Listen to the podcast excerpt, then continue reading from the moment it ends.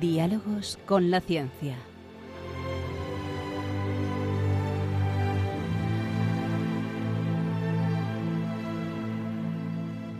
Dirigido por Javier Ángel Ramírez.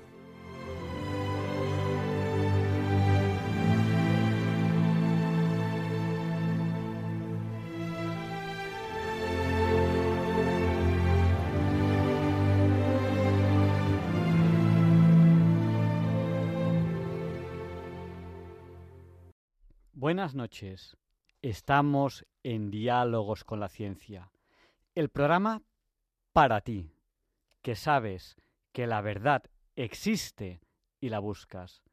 En Radio María, gracias a Dios, todos los viernes en sus dos primeras horas. Hoy hablaremos de jornadas, de jornadas de historia y filosofía de la ingeniería, la ciencia y la tecnología. Creo que va a ser una entrevista que les va a gustar mucho. Antes de eso, pues recordarles que tenemos nuestro WhatsApp a su disposición. El WhatsApp de Diálogos con la Ciencia, ya lo saben ustedes, es el del 8. 8 por 8 es 64. Pues nuestro WhatsApp es el 64 9 8 8 8 8 7 1. Sí, son 4 8 y 7 y 1 también es 8. Pues eso es el WhatsApp del 8. Nuestro WhatsApp es el 64 9 8 8 8 8 7 1. 4 8 y 7 y 1 también es 8. Nos saluda María desde Madrid, Isabel desde Cartagena, Rodrigo desde Miranda de Ebro. Nos saluda Gustavo desde Oviedo, Juan Antonio de Vilafranca de los Barrios, Monse de Zaragoza, Vicente desde Mataró, ahora mismo, ¿eh? Vicente, que soy rápido, Rosario desde Sevilla, es que algunos me va apareciendo aquí el mensaje según lo escriben y ese se cuela en la lista, Pilar de Coria, Jesús de Vigo, Pedro y Maite de Nules, bienvenido de Vilaseca, Ana y Rafa del puerto de Santa María, Raúl de Santander, Rafael también del puerto de Santa María, Paco de Herrera de los Navarros y Lerma me dice de dos lugares, pues te saludamos de dos lugares. Carmen y Pepe de Santander, Fidel de Gijón, Lola también de Santander, Pedro y familia de Logroño, de desde ahora los que son desde más lejos, eh, Mónica y Brian desde Londres. También nos saluda Vicente y María Jesús desde Madrid. Francisco de Santander y más personas que ahora mismo están saludando, pero aquí con el directo y un poquito de lío, pues, pues luego si acaso ya les saludaré. Enseguida vamos a tener una entrevista, una entrevista que creo que les va a gustar. Vamos a hablar del Club Domótica, esas reuniones que estamos teniendo en esa red social que creamos en el confinamiento, que eh, durante el confinamiento, eh, en el programa de radio que estábamos en casa, yo hacía el programa de radio desde casa, creamos una red social para, bueno, pues entre semana, como cada uno estaba en casa, pues, pues estar un poquito más en contacto, que le llamamos soyleyenda.es. No sé si el dominio web sigue funcionando y redirecciona a esa, a esa dirección, luego lo miraré. Luego a continuación creamos el Club Apps y ahora estamos con el Club Domótica.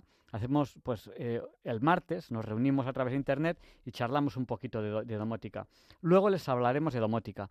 Pero antes tenemos que ver a quién dedicamos el programa de esta semana. Pues a dos personas, a dos personas que ha sido su cumpleaños. Julio Iglesias, que ha sido su cumpleaños, un cantante español absolutamente internacional. A ti, Julio Iglesias, te dedicamos el programa. Eh, y también a Sandor, que ha sido su cumpleaños. Sandor, feliz cumpleaños, has cumplido 28 años. El día 28, que es hace unas horas, en las Islas Canarias, en el paraíso canario, todavía es día 28. En el resto de España ya es día 29. Aunque hay gente que le gusta llamar España Sudamérica, porque en su momento fue España y muchos echan de menos ese momento histórico en el que fue España. Y, y bueno, Sandor, escucha esta felicitación que te hace un amigo. Hola amigos, soy Julio Iglesias y también te deseo un feliz cumpleaños. Happy birthday to you. Un beso muy fuerte de Julio Iglesias. Happy birthday. Happy birthday. Happy birthday.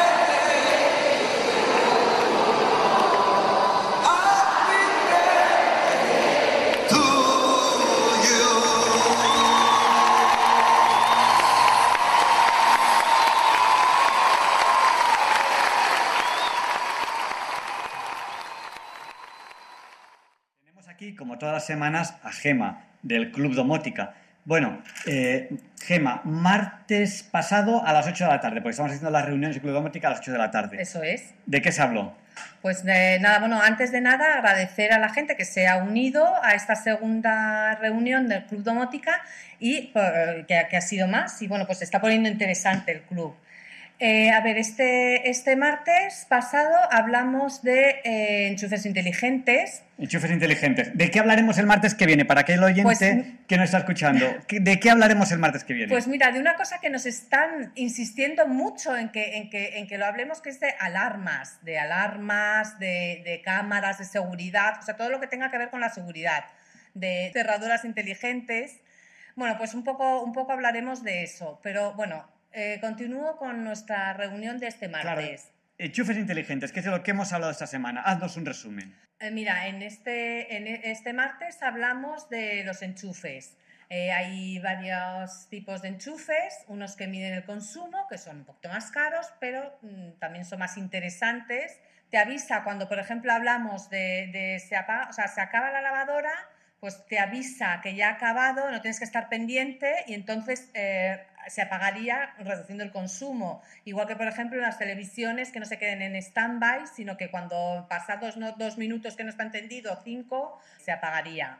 Bueno, Y- a ver, has dicho, eh, son un poco más caros. ¿De cuánto estamos hablando un enchufe inteligente? Mira, estamos hablando de, de enchufes de menos de 10 euros, incluso. Me- menos de en 10 torno a los euros, o sea, que, que la gente no se crea que aquí cuando estamos hablando de domótica estamos hablando de cosas carísimas. No, no, de hecho lo venden en sitios donde Sí, aquí- todos nosotros conocemos. No podemos hablar de marcas porque en la radio no se pueden decir marcas, pero vamos, eh, se pueden encontrar perfectamente por en torno a 6-10 euros, los más baratos, en cualquier establecimiento conocido. Vale, y si no miden el consumo, ¿qué aplicaciones podemos tener? Pues eh, eso ya es algo más sencillito, pues sería apagar, encender, por ejemplo, apagar, o sea, os pongo ejemplos, apagando pues después de la puesta de sol durante cinco minutos, bueno, pues enciendes una lámpara o a la salida del sol, eh, bueno, pues también cualquier otra programación, eh, cuando llegas a casa, detector de presencia, O para simular presencia, te vas de vacaciones y dejas, Sí. dejas unos interruptores que van simulando presencia en la casa. efectivamente, interesante. Bueno, y, y aparte de estas dos primeras clasificaciones, que midan consumo o que no midan consumo, por ejemplo, decías, el que midan consumo te puede avisar cuando ha acabado la lavadora. Puede un altavoz en casa decir, Manolito, la lavadora ha terminado, vete a atender. Eso es. Bueno, ¿y, y qué más? ¿Cómo, cómo- qué, qué más hemos visto sobre enchufe? Pues mira, otro tipo, eh, eh, los que se enchufan, que es como sería como un enchufe normal, y o los que se empotran en la pared. O sea, que, pa- que pa- que parece que ahí no hay nada o que tú sobre el Eh. Enchufe es. pones un aparatito. Eso es. También hay regletas de enchufe Con varios. con varios, efectivamente, cada uno, y se podrían, o sea, es interesante porque los tienes todos juntos, pero cada uno se puede manejar por separado o conjuntamente. ¿Y de qué vamos a hablar las siguientes semanas? Pues la siguiente semana, eh, a petición popular, eh, hablaremos de temas de seguridad, alarmas, eh, cerraduras inteligentes, cámaras, sensores, La gente nos ha pedido que en otras semanas hablemos de qué. pues de lámparas y bombillas. Y hay un tema que nos han pedido que no tiene que ver directamente con la domótica, sino que es ¿qué merece la pena? ¿Domótica cara o domótica barata? Ahí lo dejo. Pues haremos un tema sobre eso. Muchas gracias y para aquellos oyentes que no sepan de qué estamos hablando, los que quieran asistir a las reuniones gratuitas, que es muy importante, del Club Domótica, cada martes de momento a las 8 de la tarde. ¿Cómo lo hacemos? Pues nada, hay que meterse en www.clubdomótica.es y ahí eso estaremos esperando cada martes a las 8 de la tarde. en www.cludomotica.es. Ahí tenemos un enlace para cada reunión. Hasta el martes que viene a las 8 de la tarde, todo aquel que quiera. Gracias, Gema. Nada. Buenas adiós. noches. Buenas noches.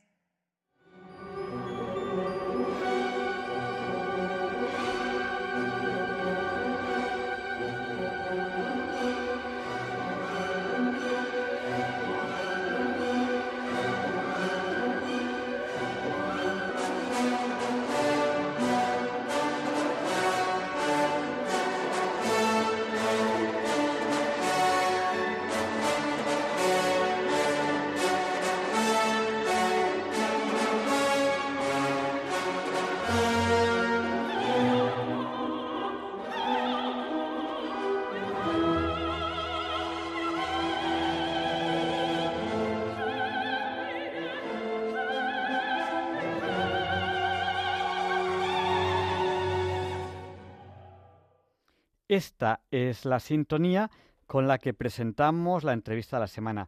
Hoy queremos hablarles de unas jornadas, de unas jornadas de historia y filosofía de la ingeniería de la ciencia y la tecnología. Y para eso tenemos aquí al profesor José Manuel Amaya. Eh, buenas noches, profesor. Buenas noches, Javier Ángel. Mucho gusto de estar con vosotros. Pues antes de empezar la entrevista, para que veas desde dónde nos escuchan, pues nos saluda John desde Yodio, José desde Alboraya, Carlos desde Riva Vacía Madrid, Carmen de Toronto, desde, desde, desde, desde Canadá, María Jesús de Badajoz, María Ángeles de Sevilla, Lola de Málaga, Paqui de Grazalema y nos saludan también, no nos han dicho el nombre, desde Virginia, Estados Unidos, desde Danville, no nos han dicho el nombre. Así que, mm, bueno, la charla de hoy es muy internacional, como, puedes ver. Bueno, eh, profesor José Manuel Amaya, cuéntenos de qué va esto de las jornadas de historia y filosofía de la ingeniería, la ciencia y la tecnología. Un título que dice muchas cosas. Cuéntenos. Un título quizá demasiado largo, pero imprescindible, vamos, en ese sentido. Y estas jornadas nacieron cuando nació un nuevo departamento en la Universidad Politécnica de Madrid a través de la Escuela Técnica Superior de Ingenieros Agrónomos y la Escuela Técnica Superior de Ingenieros de Montes. Nosotros eh, pertenecíamos, en agrónomos concretamente, y en Montes también, a un departamento eh, muy grande, muy grande, formado por tres escuelas eh, superiores y dos universitarias. Las superiores eran por orden alfabético agrónomos, minas, montes, agrícolas y forestales. Las agrícolas y forestales eran escuelas de ingeniería técnica. Bueno, entonces pertenecíamos a ese gran departamento que tenía un solo área de conocimiento. El área de conocimiento era el de física aplicada, porque el departamento se llamaba física aplicada a los recursos eh, naturales.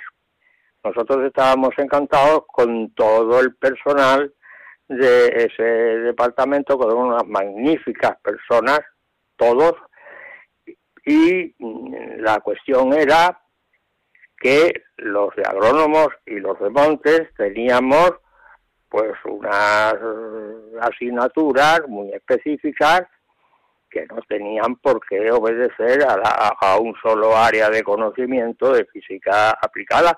Había otras áreas de conocimiento también que eran necesarias, por supuesto, y entonces llegamos, esto es resumiendo, eh, vamos, de una forma... eh, Es, es- es- es la historia, cómo hemos llegado hasta aquí, ¿no? Eh, exactamente, exactamente. Y entonces mm, llegamos a un acuerdo los de Montes y los de agrónomos, ¿eh? porque tenían, los de Montes tenían una unidad docente de física, digo de, de física, de mecánica y mecanismos y tecnología general e industrial tenían.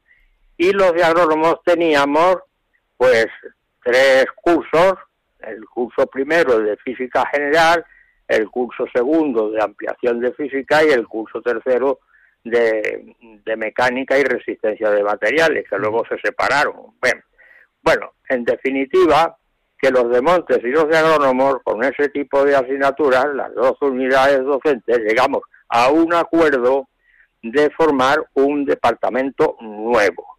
Entonces, claro, evidentemente había que hacer una memoria y había que ponerle un nombre a ese nuevo departamento. Y claro, ¿qué ocurrió? Que la, el hacer la memoria me lo endosaron a mí y me dijeron también que pensara, que pensara a ver qué nombre se le ponía.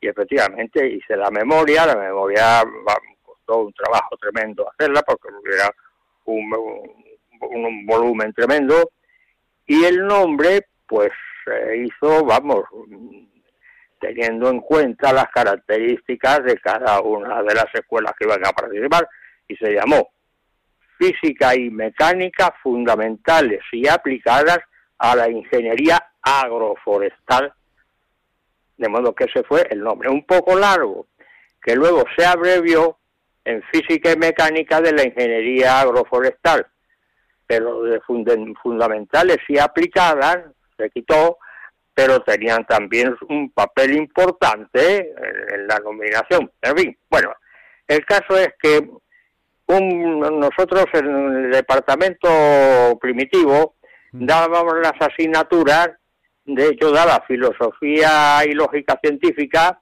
y en Montes había un profesor, el profesor Fernández Cañadas, que daba historia de la tecnología.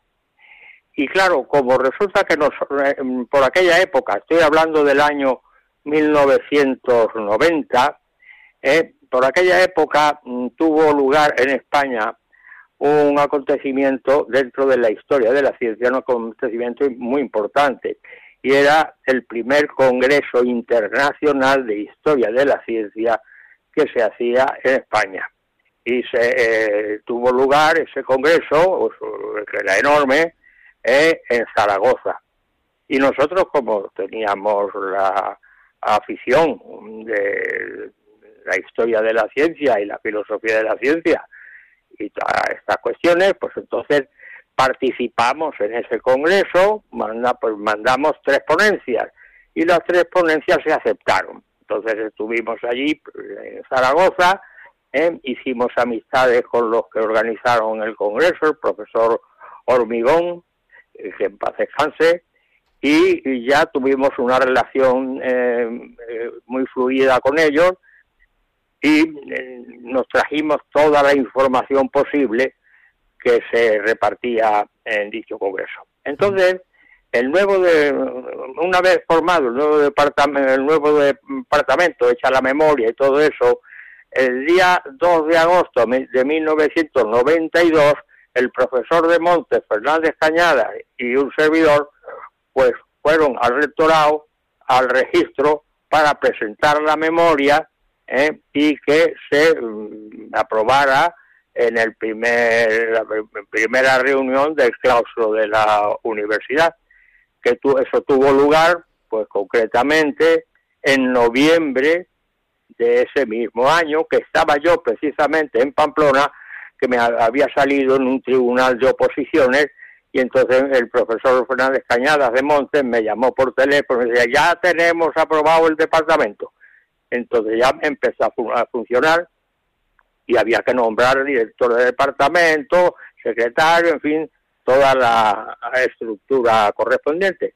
Entonces se convocó una reunión, me nombraron a mí director del nuevo departamento y luego yo ya nombré al secretario de, del departamento y, y su director de departamento que fue el profesor Fernández Cañada de la Escuela de Montes, de modo que teníamos ya director, subdirector y secretario. Ya estaba el departamento. sí.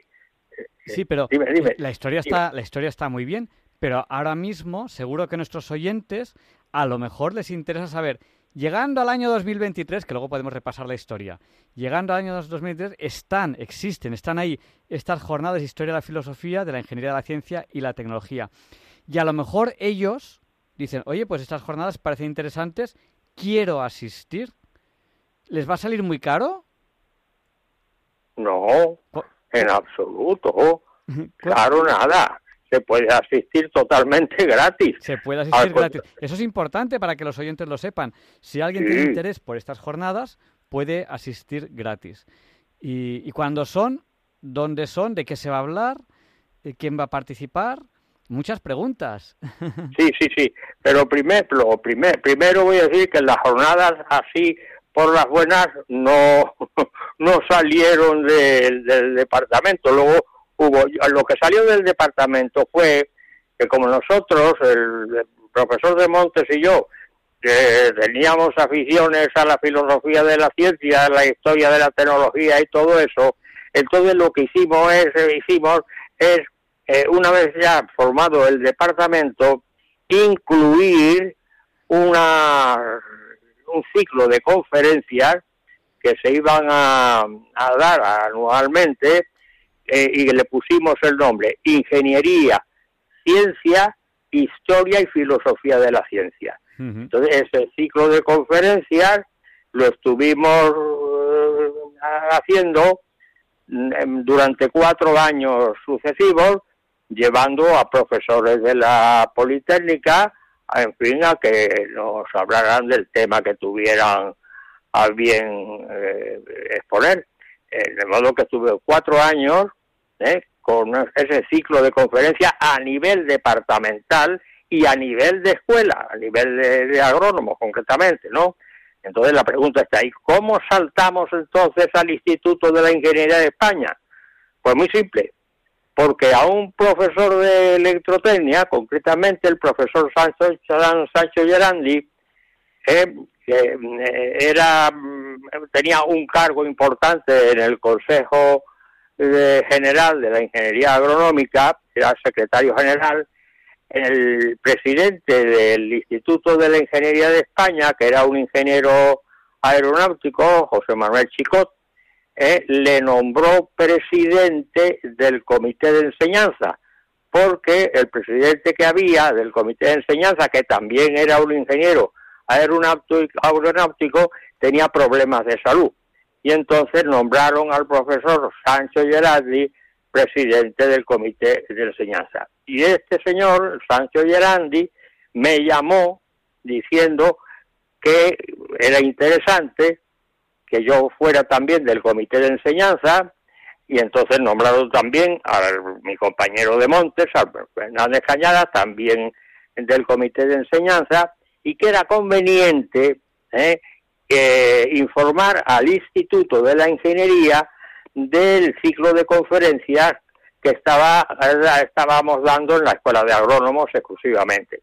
Y entonces yo me desplacé al Instituto de la Ingeniería de España, me, el profesor Sancho Gerandi, era presidente del Comité de Enseñanza, me presentó al secretario general, secretario general del Instituto de la Ingeniería de España, que era don Jaime Tornos Cubillo, ingeniero de minas.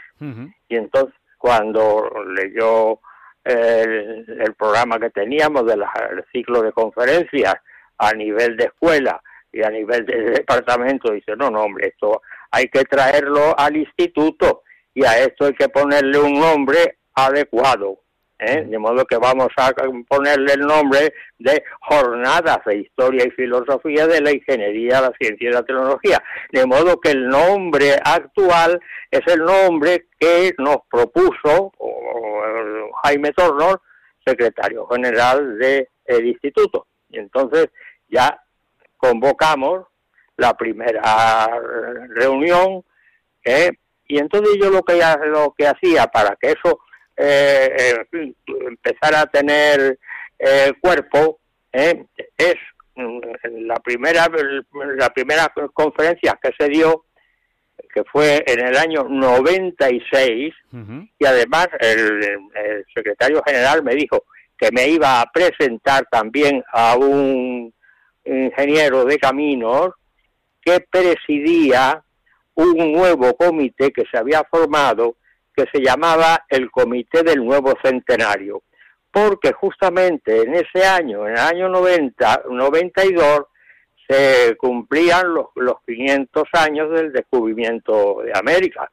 Y entonces el que presidía ese comité, el comité del quinto centenario, era un ingeniero de caminos, eh, Manuel Díaz Marta Pinilla, que había estado exiliado en México durante eh, 40 años y regresó justamente cuando eh, llegó la democracia, completamente, eh, y eh, era del Partido Socialista y fue eh, diputado y luego fue también senador eh, por Toledo, por Toledo concretamente.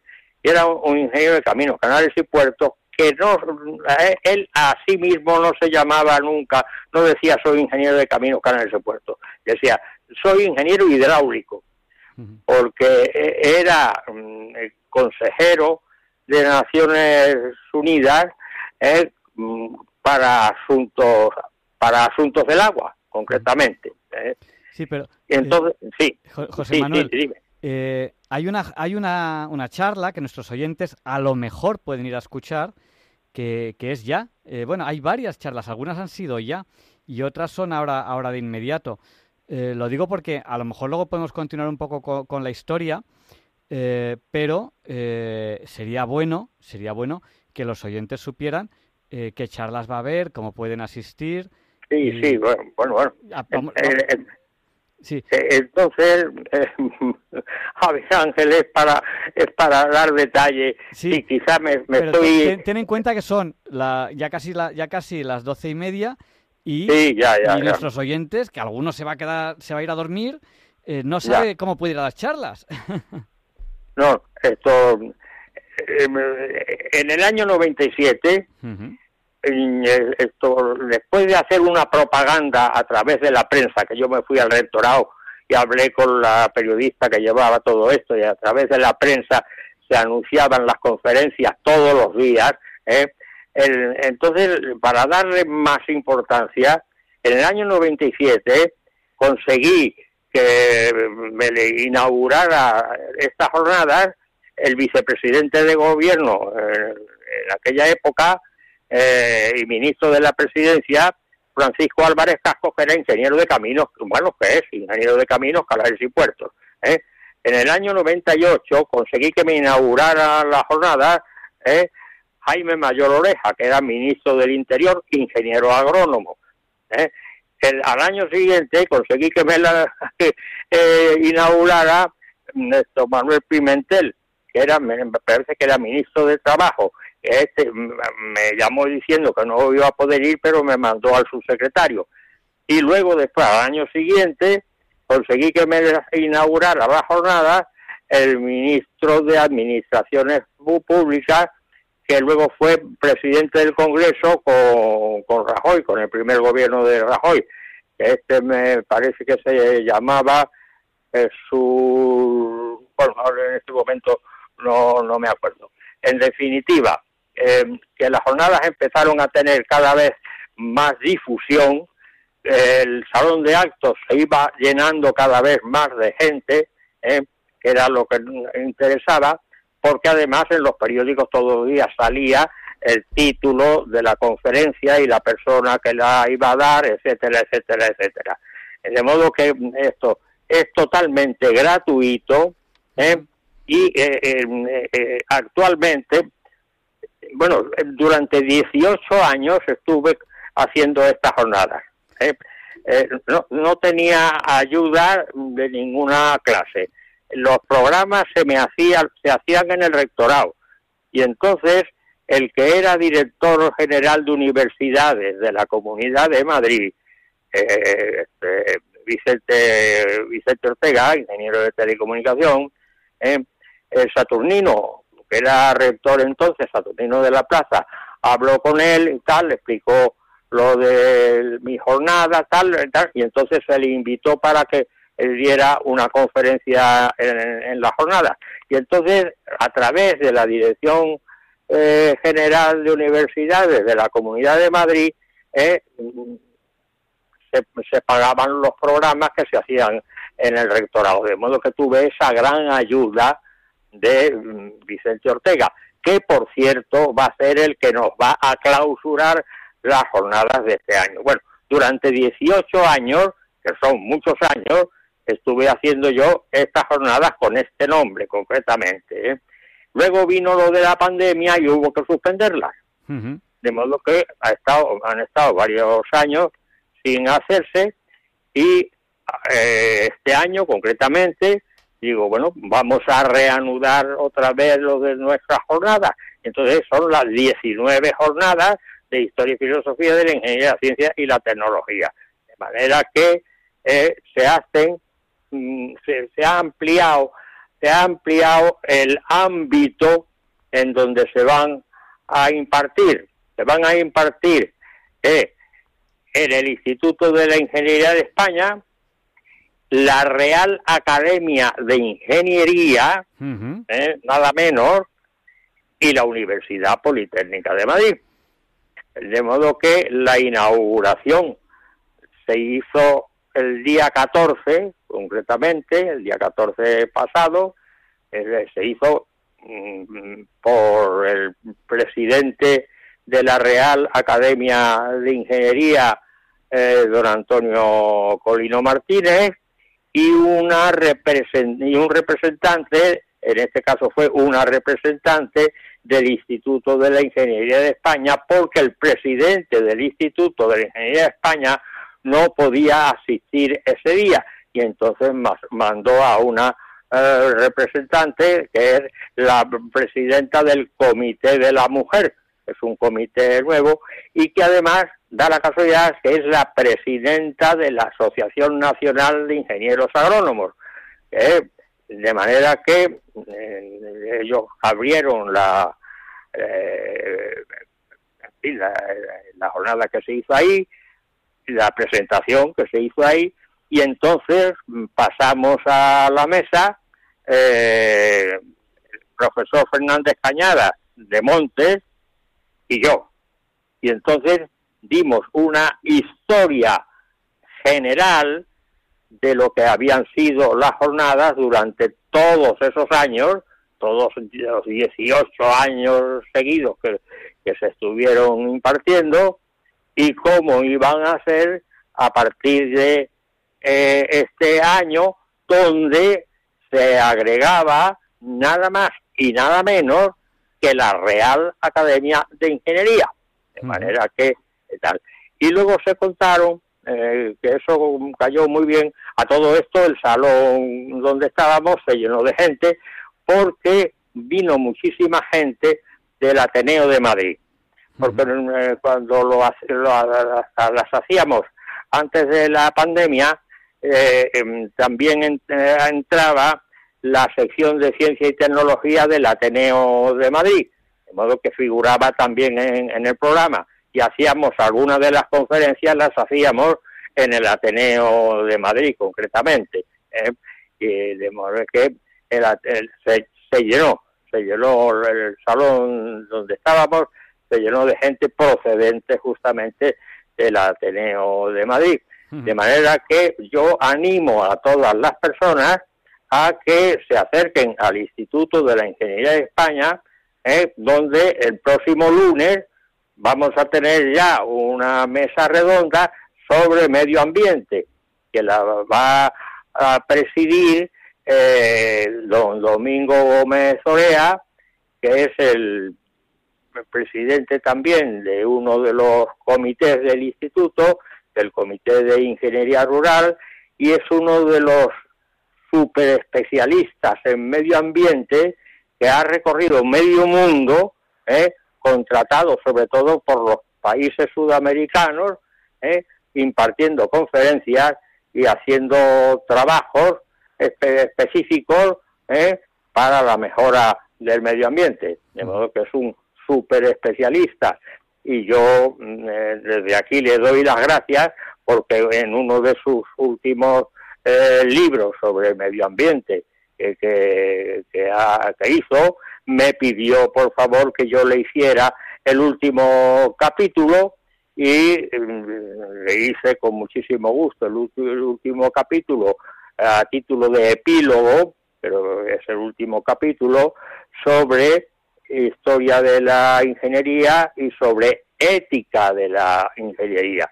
De manera que yo invito a todas las personas que tengan interés en estos temas, pues que se acerquen al Instituto de la Ingeniería de España, donde el lunes ya concretamente eh, eh, eh, es la del medio ambiente. Y luego es la de la, la vuestra, la de eh, fin, El, equipo de diálogos con la ciencia tenemos, gracias a Dios y gracias al Instituto de la Ingeniería, gracias al profesor José Manuel Amaya y gracias a la Real Academia de Ingeniería y a la Universidad Politécnica de Madrid, un huequecito en estas decimonovenas, ¿no? Y hay die- 19, esta es la 19, decimonovenas jornadas, historia de la filosofía, de la ingeniería, la ciencia y la tecnología. O sea que aquellos que quieran Sí, eh, esto el 16, de- el 16 de el próximo 16 de, ah, de octubre concretamente. ¿eh? Tenemos un huequecito y estaremos uh, muchas personas de- del equipo de Diálogos con la Ciencia, eh, estaremos ahí, incluso algunos que ya no están, ¿no? Pues eh, queremos contar, por ejemplo, con Pedro Gargantilla, que lo recordarán ustedes que hace muchos años hacía una sección de cine con C de Ciencia en Diálogos con la Ciencia. Queremos invitar a, a- a un poco los que los que hemos estado desde aquí intentando difundir, intentando difundir un poco eh, la ciencia y hablando pues de, de cosas que, que nos han parecido interesantes. Jornadas abiertas a todo el mundo, gratuitas. Oye, eh, José Manuel, yo he buscado Sí, aquí eh. en internet programa, jornada de historia y filosofía de la ingeniería, Sí, la ciencia y sí. la tecnología.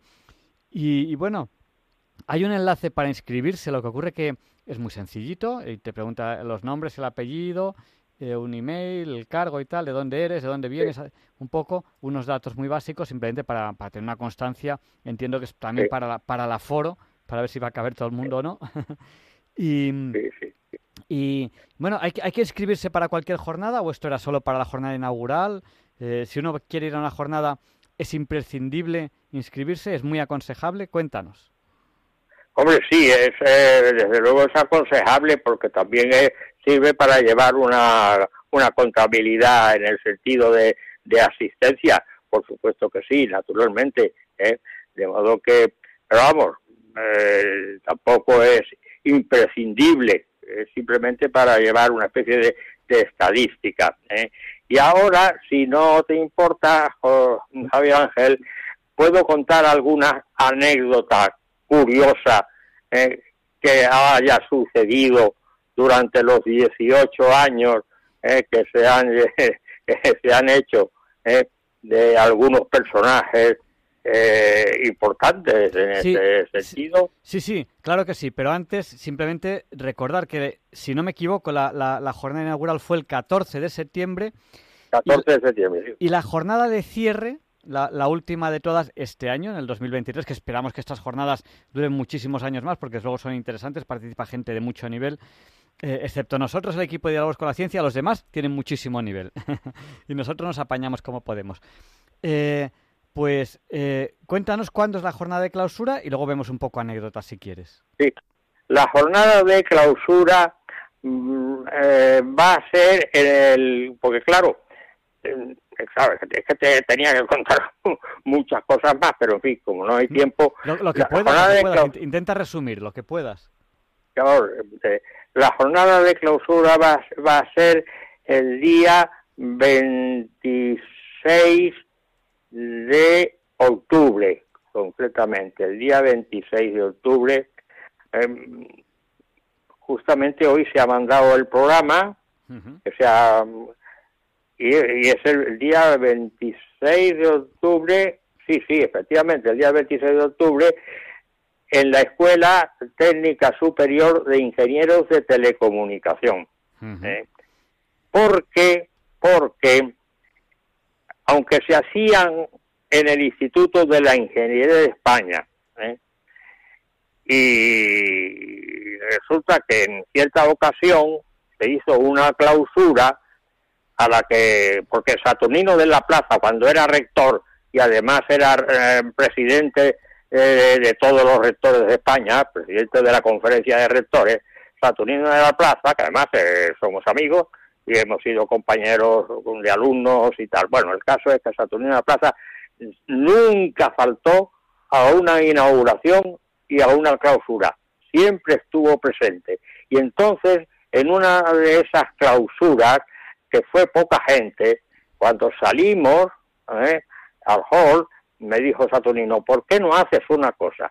¿Por qué no sigues haciéndolo en el instituto, la inauguración o la clausura, y lo haces también en la universidad, en cada una de las escuelas? Y efectivamente, empezamos por aeronáuticos, agrónomos, todas por orden alfabético, ¿eh? Hasta que llegó lo de la pandemia y ya tuvimos que suspender y entonces quedó fuera la de telecomunicación.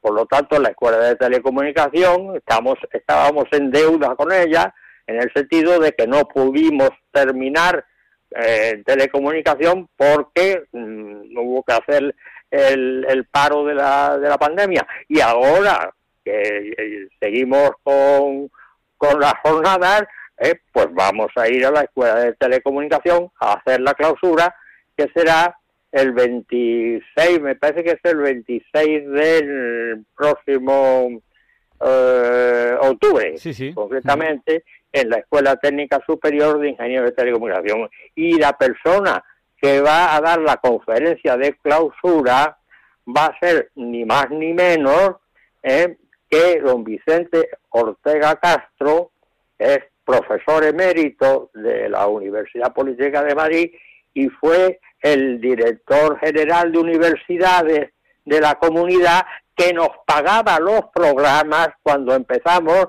que no teníamos fondos de ninguna clase. Y, y a través de la colaboración de la Dirección General de Universidades de la Comunidad de Madrid pudimos hacer los programas en, en las imprentas del rectorado, concretamente, de modo que eso fue la, la ayuda que tuve. Y entonces yo llamé a don Vicente, que además no solamente le conocía eh, eh, anteriormente, sino que además da la casualidad de que vivimos en la misma calle. Yo vivo en el 18 y él vivía en el, 10 en el 26. Y digo vivía porque ahora vive en, en, en- en Toledo, concretamente, ¿no? Eh, y va a ser el que va a dar la conferencia de clausura. De Ujú. manera que, que además, secretario general del Consejo de Universidades, con una categoría de secretario de Estado, y luego fue mm, rector de la Universidad Alfonso Díez el Sabio, que es una universidad sí, de tipo pri- privado, Eh, y además eh, es un gran aficionado, como lo soy yo también, de la historia y de la filosofía de la ciencia y de la tecnología. De manera que yo eh, pido a todos los que tengan interés en esto, en esta temática, en fin, que se acerquen a alguna de las conferencias. Primero, que tengan, que adquieran el programa. El programa lo pueden sacar a través de internet, porque el programa está, está publicado en internet, lo pueden sacar y ver las personas que intervienen. Hombre, yo concretamente intervengo, me parece que es el día 5, yo intervengo el día 5 en la Real Academia de Ingeniería, donde intervengo yo y además inter- interviene también Antonio Martín Carrillo, que es, es codirector. Yo soy el fundador y director de la jornada. Bien, y luego tengo dos codirectores, Antonio Martín Carrillo Domínguez, y que en fin, ha sido decano del Colegio de Aeronáuticos y presidente de la Asociación de Ingenieros Aeronáuticos, y luego hay otro codirector, que es el, el de Montes, eh, Fernández Cañadas, que fue uno de los que mm, se unió a mí para formar el, de- el, de- el nuevo departamento que hicimos, concretamente, en donde empezamos con las conferencias a nivel departamental. De modo que hablo- yo hablo de filosofía de la ciencia el día 15 en la Real Academia de Ingeniería y Antonio Martín Carrillo pues habla también del tiempo. Ujú. Eh, Hay muchas cosas que decir sobre el tiempo en todos los sentidos y en todos los aspectos. De modo que lo fundamental es sacar el programa, ver la programación. eh, por ejemplo, el, el día 25 de, de octubre, eh, también en la Real Academia de Ingeniería, pues hay también eh, una, una mesa redonda donde intervienen ni más ni menos que un vicealmirante de, de la Armada, eh, esto, que además él es el vicepresidente de la Real Academia de Ingeniería, eh, don José Manuel Sanjurjo, que es tocayo mío concretamente, y tres generales más, de modo que modera el presidente del Comité de Tecnologías de la Defensa, ¿eh? que es justamente el comité que ha dado pie a que se realicen las 19 jornadas de las que estamos hablando. Don Enrique Rodríguez Fagundes, ingeniero agrónomo, ingeniero de armamento y licenciado en Derecho. Eh, De manera que eh, en fin, tenemos un plantel bastante de bastante nivel y mm, personas, vamos, yo no me incluyo, yo soy una molécula en este sentido, yo, yo hago lo que puedo y lo, y lo mejor que puedo. ¿eh? Y ahora, si se puede hacer, puedo contar alguna anécdota. Pues mira, José Manuel, antes de nada, quiero saludar a Antonio Martín Carrillo, que sé que ha trabajado mucho por estas jornadas. Mucho, mu- mucho, mucho, mucho. y, y- y yo creo que es muy de agradecer eh, y le queremos dar un saludo muy especial desde, desde el programa de, de radio, desde Diálogos con la Ciencia. Queremos recordar a los oyentes que pueden buscar el programa, eh, buscando en Internet, programa de Jornada de Historia y Filosofía de la Ingeniería, la Ciencia y la Tecnología. Y si alguno no lo encuentra, ¿qué le decimos? ¿Que te lo pida a ti por email? Sí, bueno, que me lo pida por email o incluso el email de, de Antonio también. Pero el O sea email, de, el email de Antonio no lo podemos dar porque no podemos dar el email de otra persona. Pero el tuyo Ah, sí, bueno. porque estás aquí. El, mío sí, por supuesto que sí. El mío, el, el email mío, eh, josemanuel.amaya.upm.es. UPM de Universidad Politécnica de Madrid, josemanuel.amaya.upm.es. O sea que si alguien no encuentra el programa en internet, pues eh, puede pedirlo. Eh, profesor, tenemos muy poquitos minutos para, para anécdotas, un par de anécdotas, un par de llamadas y tenemos que seguir dando paso al resto de, de programa. Yo creo que, eh, que además, para, para anécdotas, podemos también ir, haciendo, ir contando alguna a lo largo de nuestra sección de curiosidades científicas, ¿no? En, en- en todos los Sí, sí, por supuesto que sí. Naturalmente que son anécdotas curiosísimas, Javier Ángel, pero curiosísimas, no te puedes imaginar. Pero, pero es la una menos diez, tenemos muy poquito tiempo. Cuéntenos alguna anécdota de estas jornadas. Pues muy, muy sencillo, muy sencillo. Eh, en el mes de junio, eh, sí, a finales de junio y tal, en la Escuela de Ingenieros Agrónomos, concretamente, las demás yo no sé cómo lo, si lo hacen o no lo hacen, en la Escuela de Ingenieros Agrónomos se reparten los títulos, es decir, eh, el- los- eh, final de curso, eh, final de carrera, eh, entonces se reparten los títulos y se hace en la entrada, se hace en la entrada donde está el estanque, se ponen sillas, se ponen tal, ¿eh? y se pone luego una mesa presidencial. Normalmente la mesa presidencial siempre preside el rector de la universidad. ¿eh? Saturnino ha presidido un montón, un montón de veces. Bueno, eh, yo cuando estaba en activo, pues asistía también. Y me acuerdo que eh, en secretaría, removiendo papeles antiguos y tal, encontraron un título de un ingeniero agrónomo que hacía muchos años había hecho la carrera y no había ido a recoger su título. ¿eh? Entonces el jefe de secretaría lo comunicó al jefe de estudios. ¿eh?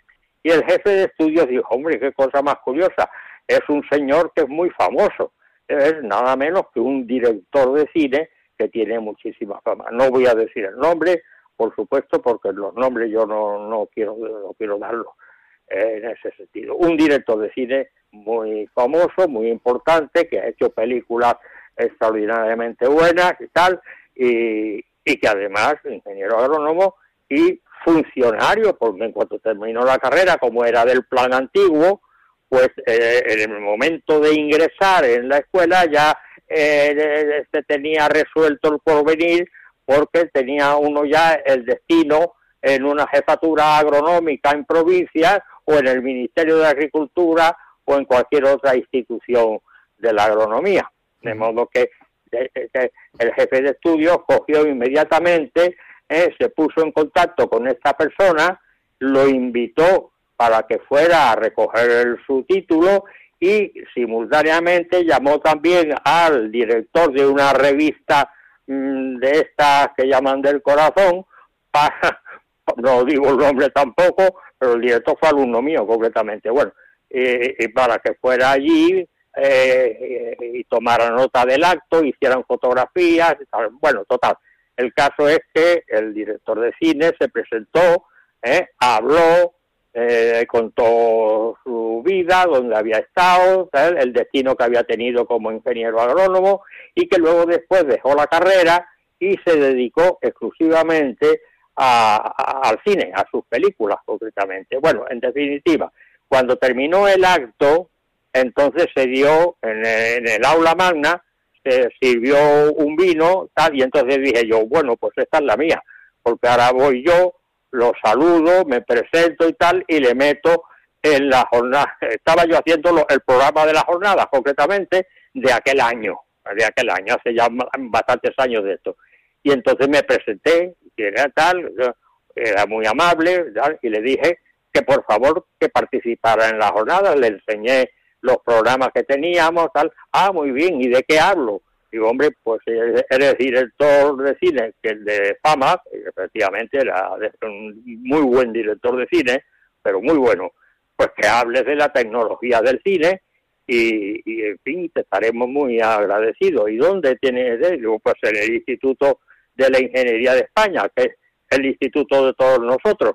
Ah, pues muy bien, pues de acuerdo, pues nada, me dio su teléfono, me dio su dirección, tal, tal, tal, tal. Bueno, pero al cabo de unos días, eh, mm, yo solía ir por las noches, cuando estaban activos, por las tardes, a pasar la tarde en mi despacho, pues haciendo trabajos de investigación o estudiando o viendo las videoconferencias que yo daba eh, a través del GATE, concretamente. Bueno, y entonces al entrar en, en el laboratorio, pues bueno, tú lo conoces, efectivamente, se entra en el laboratorio ¿eh? y al entrar en, en mi despacho está el antedespacho de la secretaria, donde está el ordenador, y en aquellos tiempos pues la comunicación no era, porque me parece que no existía todavía internet, era a través de- del fax.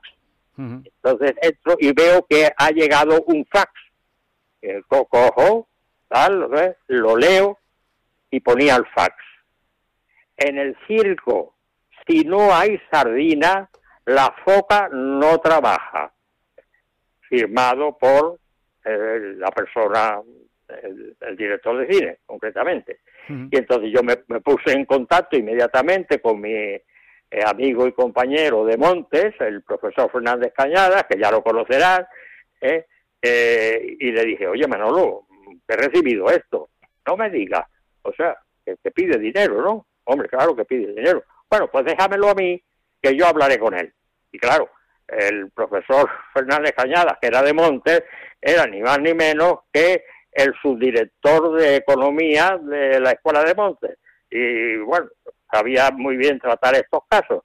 Le llamó por teléfono, estuvieron hablando, y dice, oye, pero que quiero un dineral, pero quiero un dineral, pues esto no puede ser.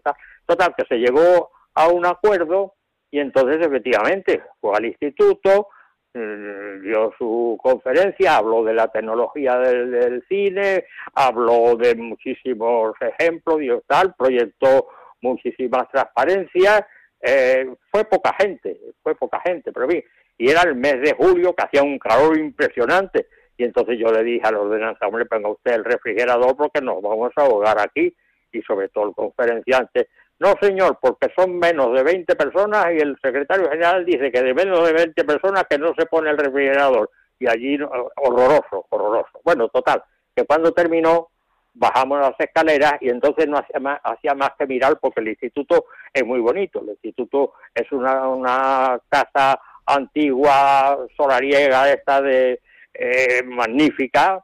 Bueno, ya lo verán los que vayan. Y entonces bajamos las escaleras y al final de las escaleras nos paramos para que nos hicieran una fotografía.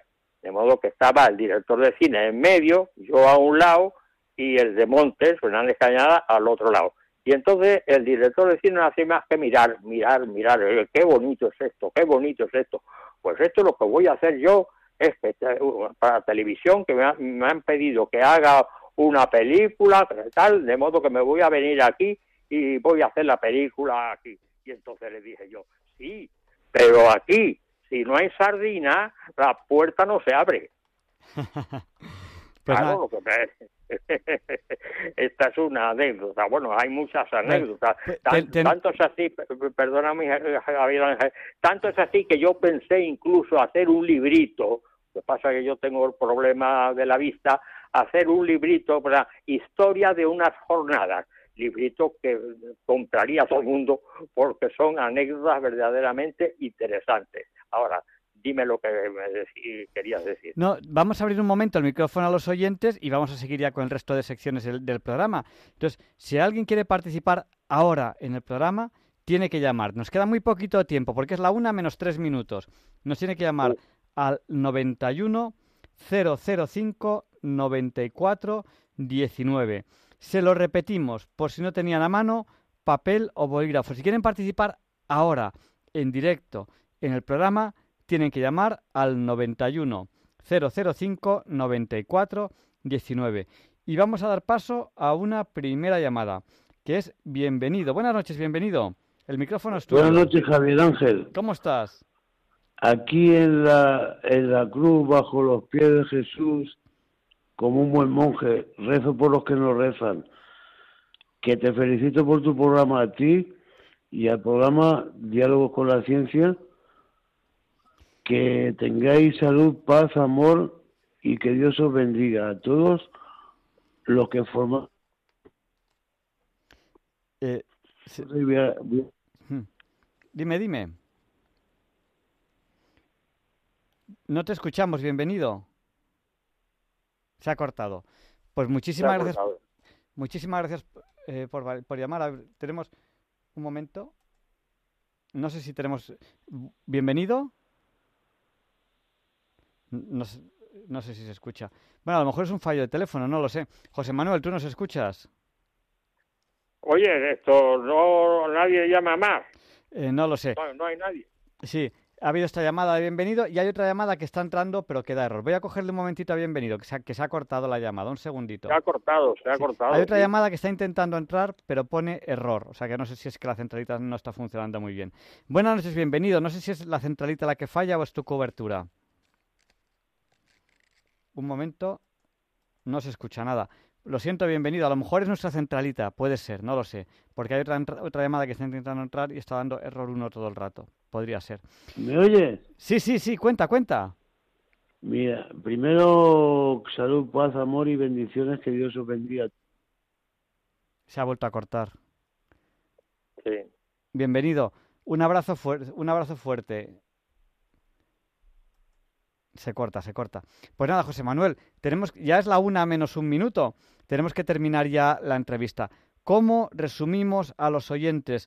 ¿Cómo pueden hacer ellos para asistir a estas jornadas de historia y filosofía de la ingeniería de la ciencia y tecnología que están teniendo lugar ahora eh, y van a ser hasta el 26 de octubre? Cuéntanos, ¿cómo pueden asistir los oyentes? ¿A qué dirección tienen que ir?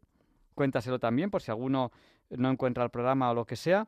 Y, y terminamos la entrevista. A, a la dirección, buscar Instituto de la Ingeniería de España, por ejemplo, ¿no? Sí, Y ahí, Instituto de la Ingeniería de España, vienen todas las actividades del Instituto de la Ingeniería de España. De modo que es simplemente meterse ahí. Y si incluso, como ya te dije cuando hablamos eh, antes, eh, incluso si no lo encuentran, pues pueden entrar también y, que- y mi hija se lo manda a, a domicilio. O sea, ¿verdad? Mónica Amaya, eh, a esto, arroba hotmail.com. ujú, ¿eh? perfecto. O- de modo que lo, lo- se lo piden a mi hija y mi hija se lo manda a domicilio. Pues o nada, sea y si, no, y si no tienen tu email, que si me dejas lo, lo, vuel- lo vuelvo a repetir yo. José, Sí, sí, josemanuel.amaya.upm.es. Pues muchas gracias, profesora Amaya. Eh, Nada, encantado. Esto, las, anécdotas las puedo contar, como me has dicho, en lo de al final del programa de los próximos días. Lo puedo, puedo contar porque hay muchas más anécdotas, curiosísimas, vamos, curiosísimas, no te puedes imaginar. ¿eh?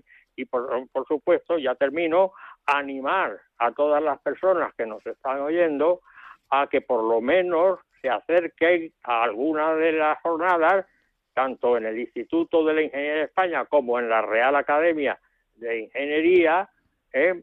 y la Universidad en la, la Escuela de Telecomunicación para la clausura y, verán la altura y el nivel que se da. Eso no quiere decir que no vayan a entender nada, se da altura y nivel, pero entendible, entendible. Y para terminar, decir que estas jornadas las daba yo también por videoconferencia, ¿eh? no cuando estaba en activo, incluso cuando ya me jubilé, seguía yendo a la escuela de agrónomos y a través de videoconferencia del GATE, del Gabinete de Teleeducación, daba curso básico de filosofía de la ciencia que tenía cuatro créditos y la otra eh, conferencia que daba eh, por videoconferencia era introducción a la filosofía de la ingeniería, la ciencia y la tecnología, que tenía el mismo nombre de las jornadas. ¿eh? Y los alumnos estaban encantados. Pero vamos, de una forma, hay que ver las cartas que me escribían, las notas que me ponían a través del ordenador. Siempre la secretaria me decía, tiene usted más cartas, tiene usted más cartas. La carta que más me gustó, y ya termino, les voy a decir que era muy simple, muy simple. Decía, profesora Maya, le doy la enhorabuena por todo lo que nos ha enseñado en estos cursos y le tengo una gran admiración por sus conocimientos, por su humor y por su humildad. Esa es la mejor carta que he recibido de los alumnos. Buenas noches a todos y les deseo lo mejor. Y para terminar, ya que tenemos la suerte de poder tener una jornada en la que participaremos el equipo de Diálogos con la Ciencia, iremos varios del equipo, que es el día 16 a las 6 de la tarde, díganos la dirección por si algún oyente quiere ya apuntarla en su agenda. General Arrando 38. Calle General Arrando 38 en Madrid, día 16 a las 6 de la tarde. Pues muchísimas gracias, esa, profesor. Esa, perdona, esa calle desemboca en la calle Almagro, concretamente, ¿no? Uh -huh. Efectivamente. Sí, sí. En la calle Almagro. Pues muchísimas gracias. Y gracias por haber contado, con, contado con nosotros en, en, el programa. Un abrazo muy fuerte. Gracias, gracias por, a ti, Javier Ángel, y, y, gracias a todos los oyentes por escucharme. Muchísimas gracias. Y eh, volvemos a saludar, que creo que merece un, un saludo muy especial, a, eh, al, al, al, segundo coordinador, subcoordinador, Antonio Martín Carrillo. Que Antonio a mí, Martín Carrillo. Que yo, a mí me consta que ha trabajado muchísimo para que estas jornadas salgan adelante y, los trabajos hay que reconocerlos. Tanto el profesor José Manuel Amaya como Antonio Martín Carrillo han trabajado mucho para que estas jornadas salgan adelante. Un abrazo muy fuerte, muchísimas gracias, buenas noches. Buenas noches, Javier Ángel, hasta mañana, adiós. Gracias. Y a continuación, Leonardo Daimiel Pérez de Madrid presenta la sección Pensar y Sentir.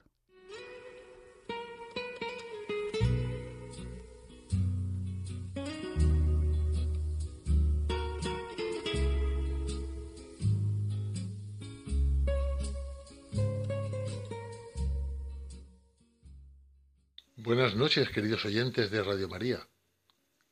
Soy Leonardo Daimiel y me alegro de estar aquí con ustedes una vez más. En los últimos meses asistimos a un acelerado proceso de innovaciones tecnológicas.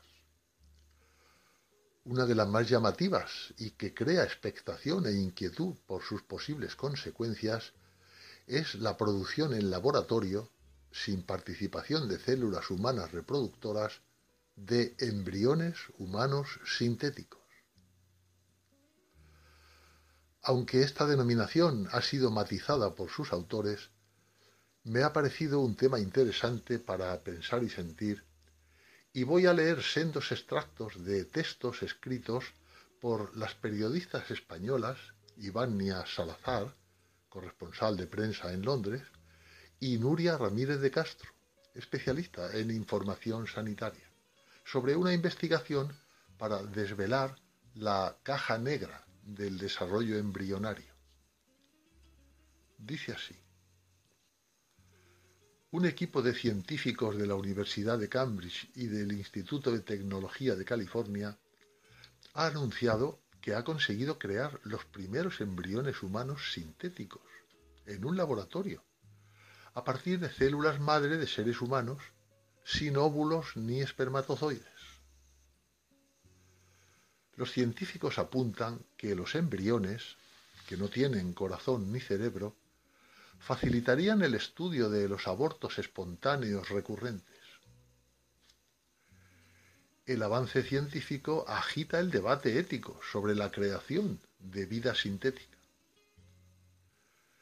Los expertos abogan por una regulación urgente ante la evolución imparable de este tipo de técnicas.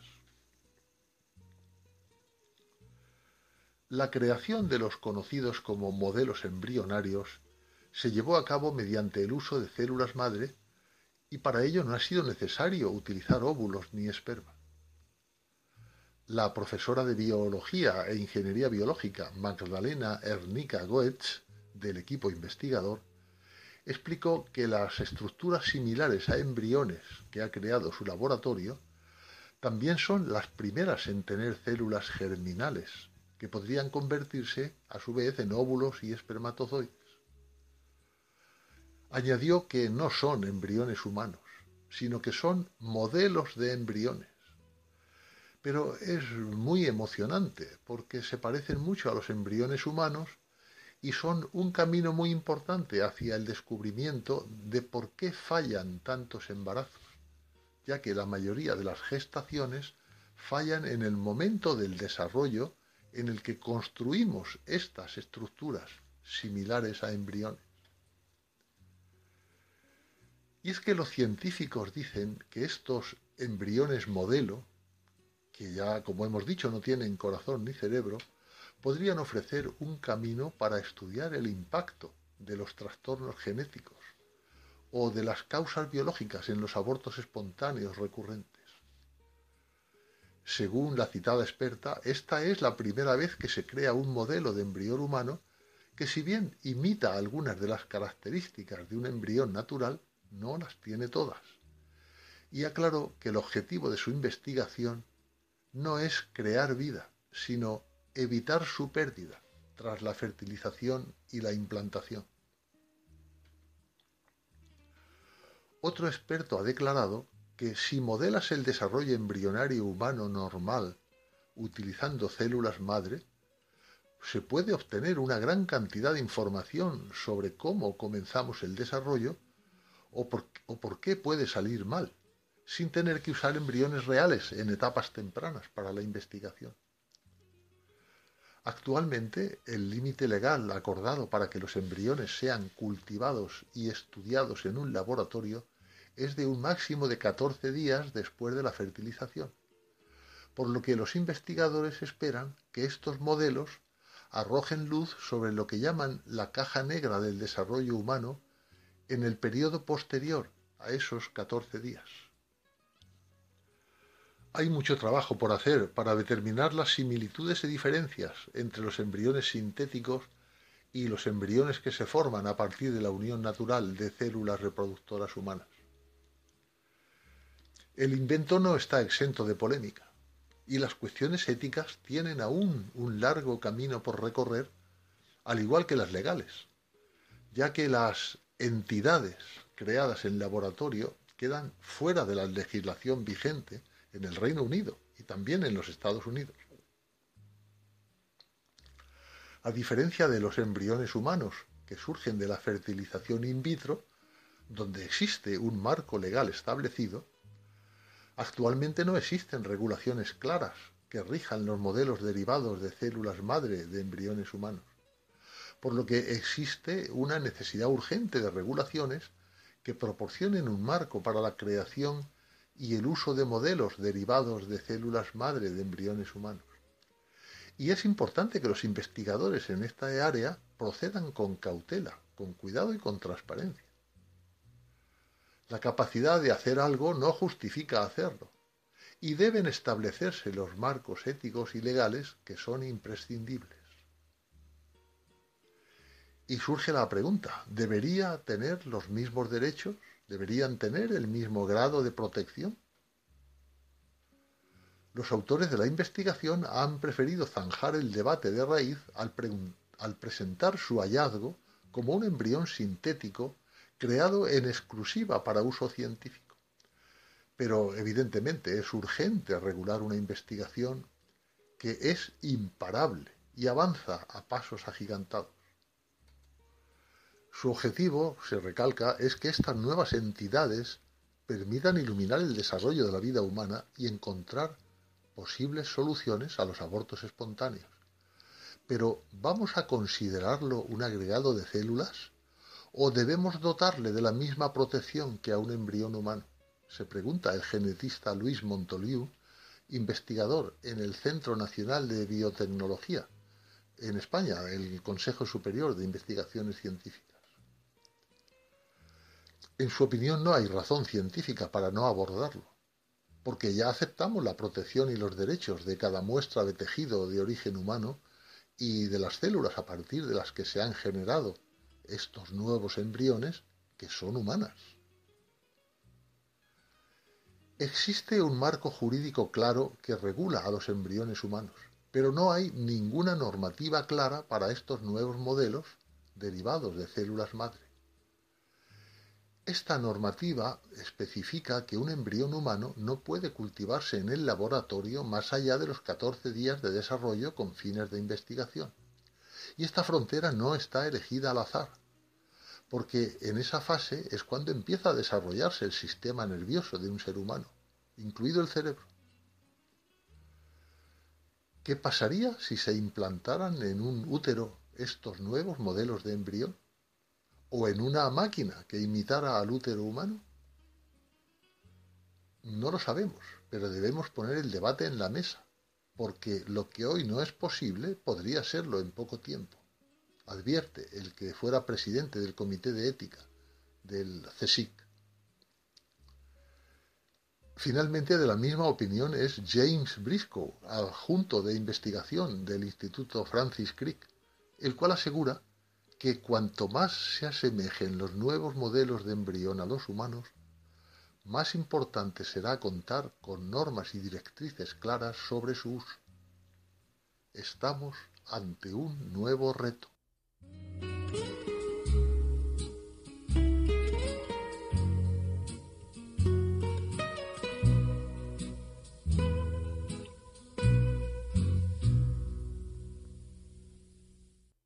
La ética en la ciencia y en la investigación es importantísimo. ¿Por qué? Porque la ética es importante en absolutamente todo. No debemos endiosar la ciencia y la investigación y creer que están por encima de la ética. Es uno de los grandes errores que ha cometido muchas veces la, la humanidad. Aprovecho que has hablado de esto, Leonardo, para hacer una reflexión. Hace muchos, muchos, muchos años, de repente una persona se me acercó y me dijo, Dios no existe, lo han demostrado en un laboratorio. Digo, ¿así? ¿Ah, claro, yo me quedé un poco, digo, cuéntame. han creado vida en un laboratorio. ¿Mm? Interesante. En primer lugar, yo no entendía, en caso de que se hubiese creado vida, por qué eso demostraría que Dios no existe. Quiero decir, Dios crea vida. Que se pueda crear un laboratorio no implica que Dios exista o no exista. Pero bueno, pensé, es un razonamiento que a mí me parece absurdo, pero voy a ver un poco qué es esto de la creación de vida. Y empecé a leer el paper que hablaba de esa creación de vida. Y empezaba diciendo, cójase una célula viva. Digo, casi, si quieren, no sigo leyendo. Coges una célula viva, la hacen perrerías y acaba siendo una célula viva. Eso no es crear vida, señores. Aquí hay una pequeña trampa. Están partiendo una célula viva y crean otra célula viva. Bueno, pues será diferente, será lo que sea, ¿no? Y es que una de las características de la vida es que no se crea, se transmite. Todas las células vivas, y no lo digo yo, lo dice la ciencia, lo dice la biología, todas las células vivas que existen en el mundo provienen de otra célula viva. La vida no se crea, se transmite. Y no lo digo yo, ¿eh? Lo dice la ciencia, cualquier biólogo. No hace falta que sea un biólogo católico, ¿no? Cualquiera. Es, es uno de los puntos fundamentales de la biología. Cualquier célula viva proviene de otra. Pero en algún momento tuvo que haber una primera. Lógico, en algún momento tuvo que haber una primera. Y ahí hay una de las grandes preguntas de la ciencia. Una de las preguntas fundamentales. ¿Se puede calcular en qué momento se, se creó? He usado la palabra crear. ¿En qué momento apareció, si quieren que use otra palabra, esa primera célula? Y el momento en el que se creó esa primera célula, la Tierra era muy hostil a la vida, cosa que no lo es ahora. A fecha de hoy, la Tierra es muy amigable a la vida. No tenemos más que ver cómo evoluciona la vida. La, vida se abre camino en la Tierra. A fecha de hoy, la Tierra es muy amigable a la vida. Y entonces hay una duda que tenemos que plantearnos. Si ahora que la Tierra es amigable a la vida, no se crea vida nueva, sino que la vida, la vida única y exclusivamente se transmite, ¿cómo es que de una manera absolutamente misteriosa y que nadie sabe, en un momento en el que la Tierra era muy hostil a la vida, se creó la primera célula viva? Esa, esa es una de las grandes preguntas que están sobre la mesa en la ciencia y todavía no tiene respuesta. Ojalá algún día la tenga. Es una de las grandes preguntas que tiene la ciencia encima de la mesa. Y mira algún oyente, ¿y cómo puedes asegurar con tanta certeza que hoy en día no hay una célula viva que provenga de algo muerto? Porque la vida tiene su firma. ¿Qué es eso de la firma? La química del carbono, que es la base de la vida, se produce a derechas de estrógira o a izquierdas, levógira. Y la vida tiene una firma. Tal compuesto de la vida, dextrógiro, tal otro, levógiro, tal otro, dextrógiro, tal otro, levógiro, tal otro, dextrógiro, dextrógiro, dextrógiro, levógiro, levógiro, dextrógiro. Esa es la firma de la vida. Una firma en código binario, a derechas o a izquierdas. Todas las células vivas tienen la misma firma. Todas provienen de la misma célula viva. Si apareciese vida en otro momento, tendría otra firma. No hay en el planeta Tierra o, por lo menos si lo hay, no lo hemos encontrado, ninguna célula viva con distinta firma. Uno de los grandes misterios de la ciencia. Y hablando de misterios de la ciencia, suerte que tenemos a R cuadrado, que nos explica cómo entender eso que no entiendo. Adelante, R cuadrado. Muy buenas noches a todos. Yo soy R cuadrado, Ruta Ramírez, y bienvenidos una vez más a la sección de cómo entender eso que no entiendo.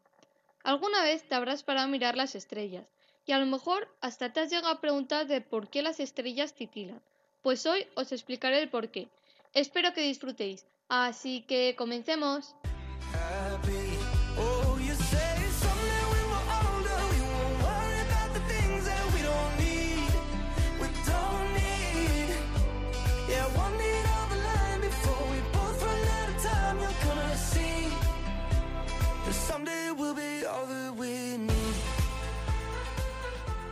Las estrellas no parpadean, simplemente que desde la Tierra parece que sí que están parpadeando.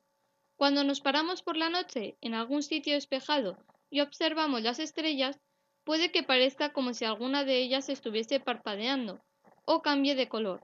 Y es que en verdad las estrellas no hacen ninguna de estas cosas. Entonces, ¿por qué las vemos así?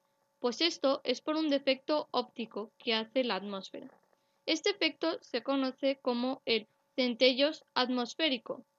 Esto se forma porque aunque la atmósfera es transparente, no es uniforme y los gases que lo componen, al estar a, a distinta temperatura, tienen diferente densidad y están sujetos a turbulencias, hace que la luz no viaje en línea recta, con lo cual forma refracciones en la luz. Una curiosidad es que la palabra titilar viene del latín titillare, que se traduce como cosquillar.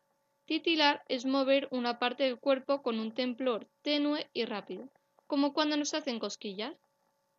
Pues lo que hacen las estrellas realmente es que titilan. Entonces, como la atmósfera no es homogénea, tiene oscilaciones de presión y de temperatura, con lo cual el aire se mueve de forma caótica y el aire más cálido se eleva y se mezcla con el aire frío cuando el Sol calienta en la superficie. Entonces, si miramos las estrellas desde distintos climas, podemos verlas titilar de forma, distinta. Por ejemplo, si vamos a un lugar con el clima más húmedo, el efecto es mayor, por la humedad que hace que el aire sea más denso. El hecho de que las estrellas titilen es un problema para los astrónomos. Este problema lo conocen como el Seeing Vision. Por eso siempre buscarán el sitio más seco y con elevada altitud, para observar mejor las estrellas. Los expertos dicen que para ver las estrellas con mejores condiciones de observación necesitas un sin inferior a 0,4 segundos de arcos. ¿Esto qué es? Básicamente que se encuentre a una altitud de más o menos 4.207 metros de altura. Si vemos las estrellas desde Marte, estas no titilan, ya que Marte tiene una atmósfera mucho más delgada que nuestro planeta. Bueno, pues eso ha sido todo. Espero que hayáis disfrutado y aprendido algo nuevo. Buenas noches.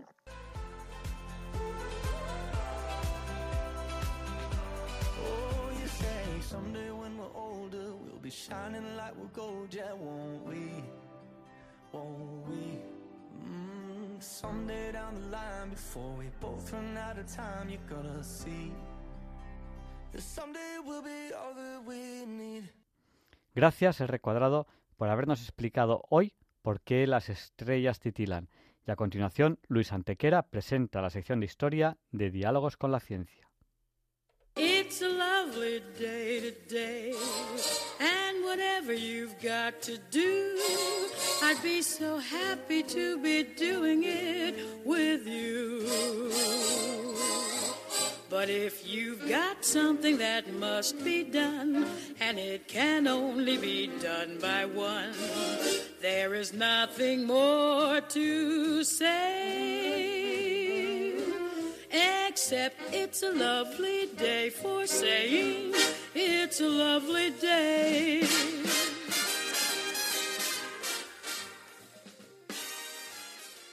No, Javier Ángel, no dilectos compañeros de Diálogos con la Ciencia, no, queridísimos oyentes de Radio María. Claro que no es un día cualquiera, ningún día es un día cualquiera.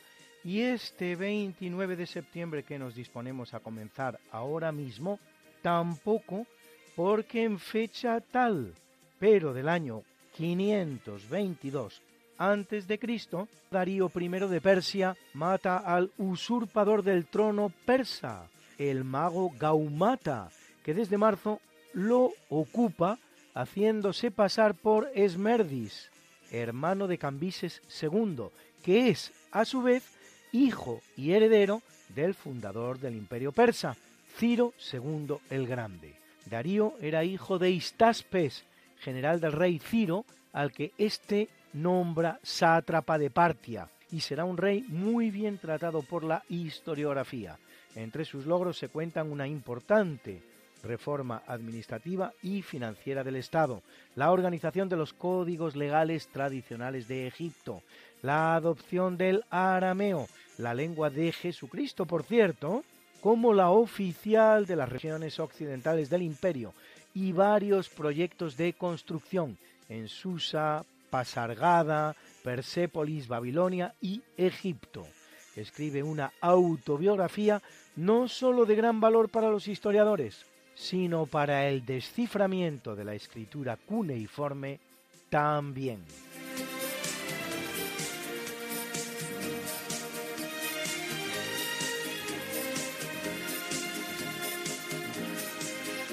Y corriendo el año 480 a.C., en el marco de las guerras médicas, que van a durar 40 años, así llamadas no porque hubiera muchos doctores entre los combatientes, sino por el nombre con el que los griegos conocían a los persas, los medos, en el Golfo de Egina, próximo a Atenas, tiene lugar la batalla de Salamina, en la que los griegos obtienen una importante victoria naval que sirve para detener el avance del rey persa Jerjes I. El balance final será de unos 200 navíos persas hundidos frente a los 40 perdidos por los griegos. Aunque los persas consiguen desembarcar en el islote de Psitalea, allí serán aniquilados por el griego Arístides.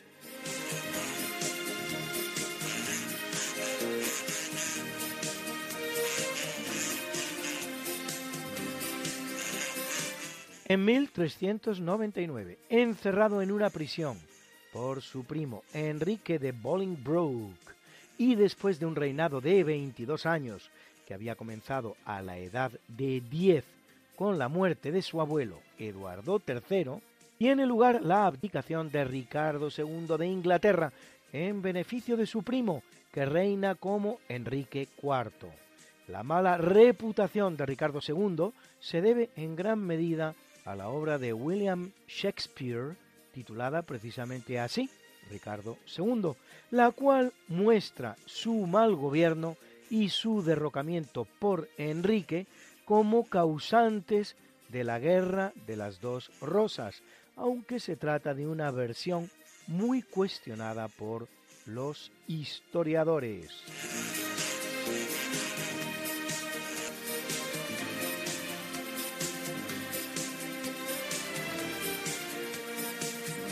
En el capítulo siempre fecundo de la conquista, colonización y evangelización de América por los españoles, que va a permitir a los indígenas americanos el tránsito del neolítico al renacimiento.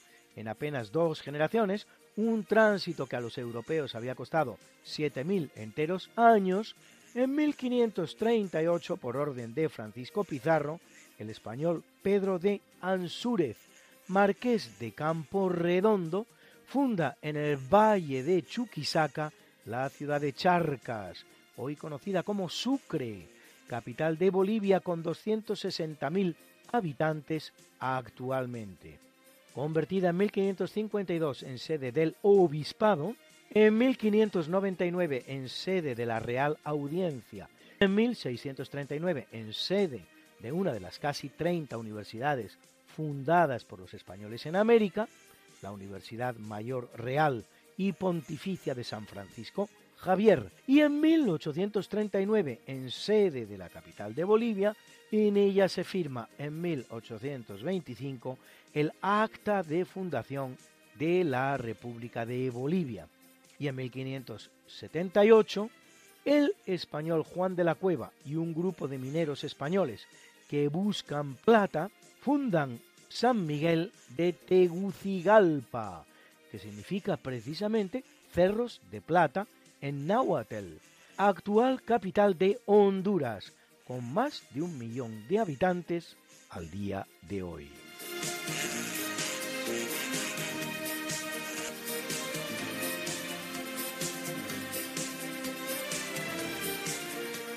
En 1864 España y Portugal firman el Tratado de Lisboa, también conocido como Tratado de Lindes de Lisboa, que fija definitivamente la frontera entre los dos países ibéricos, menos un pequeño tramo que se queda sin determinar, ya que Portugal no reconoce la soberanía española sobre la población de Olivenza, en la provincia de Badajoz.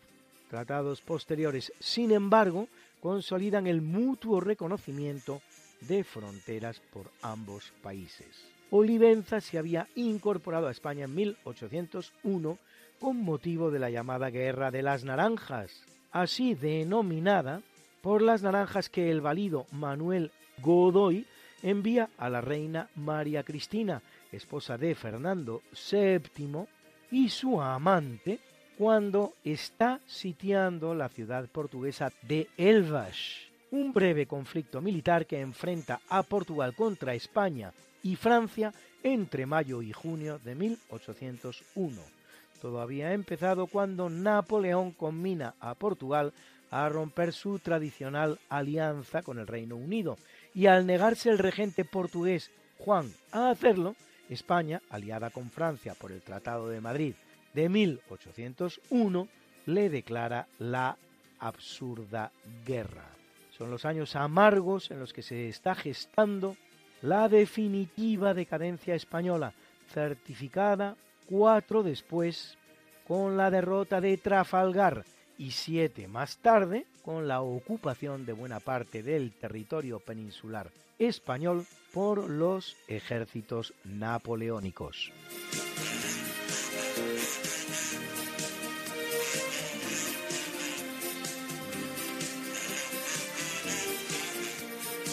En el año 1923, aunque ya lo administra de facto desde 1917, el Reino Unido asume oficialmente el control de Palestina que le viene encomendado por la Sociedad de Naciones al terminar la Primera Guerra Mundial con el estatus de mandato, el cual expirará en mayo de 1948, un cuarto de siglo.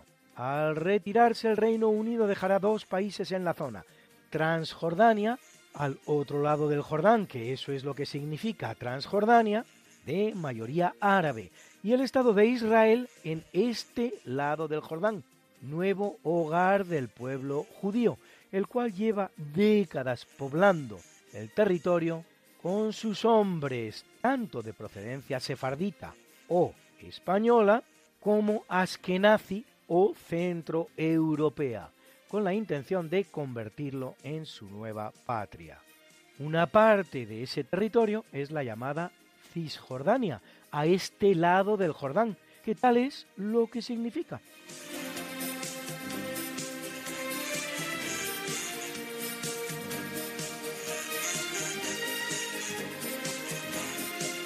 En 1932, en el marco de la Guerra del Chaco entre Bolivia y Paraguay, una de las más de 200 que se producen en la América Española cuando finaliza la presencia hispana en la zona, llega a su fin la batalla de Boquerón, así llamada por el fortín en el que tiene lugar. La guerra terminará el 12 de junio de 1935, tres años más tarde, con la fijación definitiva de los límites entre ambos países. Una cuarta parte de la zona en litigio, el Chaco Boreal, para Bolivia y tres cuartas partes para Paraguay. Y eso sí, un número importante de muertos, 60.000 por parte boliviana y 30.000 por parte paraguaya.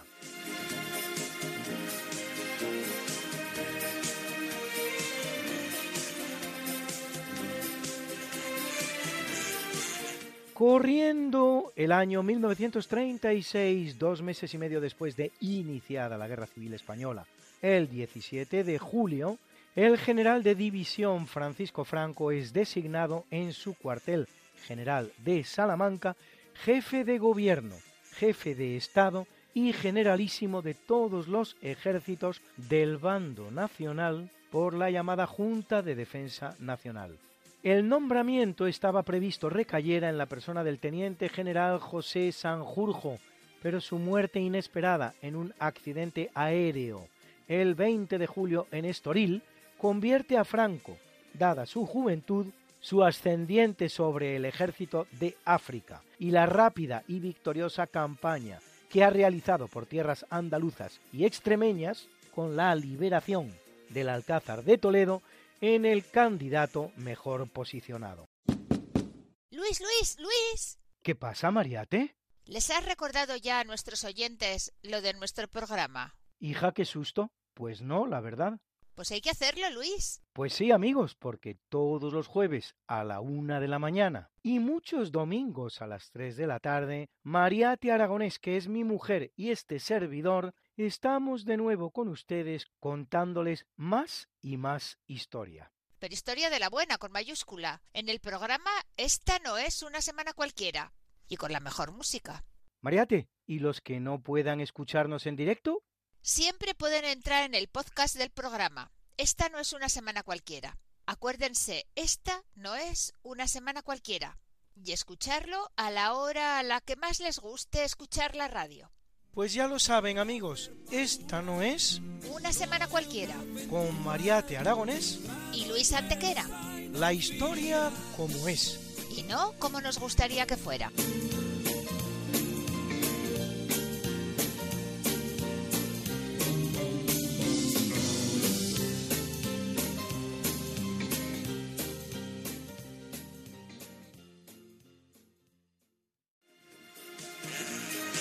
En 1988, dos años y medio después de la explosión del transbordador espacial Challenger, al poco de despegar, la NASA lanza el Discovery desde Cabo Cañaveral, con una tripulación de cinco hombres al mando de Frederick Hawk. El objetivo es poner en el espacio un satélite de comunicaciones, sustituto del que se había perdido con el desastre del Challenger. Bruna, Bruna, nació María y está en la cuna, nació de día, tendrá fortuna. Por dar a la madre su vestido largo y entrar a la fiesta con un traje blanco. Y será la reina cuando María cumpla 15 años. Te llamaremos Negra María, Negra María que abriste los ojos en carnaval. En el capítulo del natalicio, en 1509 o en 1511, pero en todo caso en fecha como esta, viene al mundo el médico y teólogo español Miguel de Servet, descubridor de la circulación pulmonar de la sangre, que presenta en su obra teológica titulada Christianismi Restitutio de 1553, cosa que hace 75 años antes que el inglés William Harvey, que la presentará en su obra Exercitatio Anatomica de Motu Cordis et Sanguinis in Animalibus, en 1628. Servet participará en la Reforma Protestante y desarrolla una cristología contraria a la Trinidad que no es ni católica ni protestante. Finalmente será arrestado en la Ginebra de Calvino, sometido a juicio y condenado a morir en la hoguera por hereje. No será el único.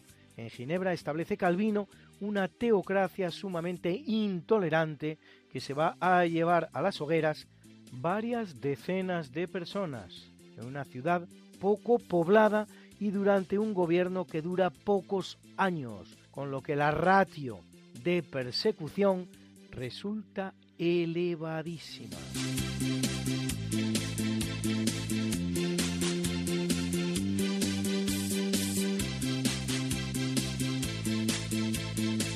En 1547, en la localidad madrileña de Alcalá de Henares, nace Miguel de Cervantes Saavedra, autor de la obra universal El ingenioso hidalgo Don Quijote de la Mancha, a la que añadir otras novelas tales como Los trabajos de Persiles y Segismunda y todas aquellas que se conocen como novelas ejemplares, así por ejemplo La Gitanilla, Rinconete y Cortadillo, El licenciado Vidriera, La Fuerza de la Sangre, La Ilustre Fregona y varias otras.